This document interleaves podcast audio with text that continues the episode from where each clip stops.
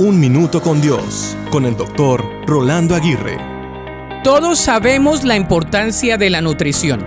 La buena comida y las buenas calorías te hacen más fuerte y saludable, además te dan más energía. Las malas calorías y la comida chatarra perjudican tu cuerpo.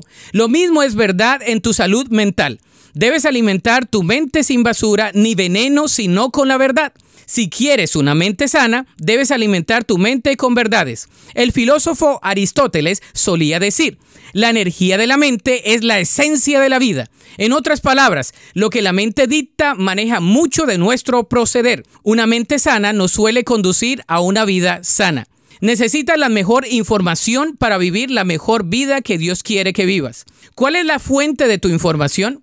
Porque lo que te informa te transforma, para bien o para mal. La mejor información se encuentra en la palabra de Dios. Él quiere que tomes las mejores decisiones y recibas lo mejor para tu vida sin muchas equivocaciones. La única manera de hacerlo sin equivocarte es alimentándote de la palabra de Dios a lo largo de tu día y todos los días. Debe ser una nutrición constante y muy balanceada. Te ayudará a tener energía, a evitar fatigas y hasta rejuvenecerá tu vida. Entonces, ¿cómo puedes alimentarte hoy de la palabra de Dios? La Biblia dice en Mateo 4:4, la gente no vive solo de pan, sino de cada palabra que sale de la boca de Dios. Para escuchar episodios anteriores, visita unminutocondios.org.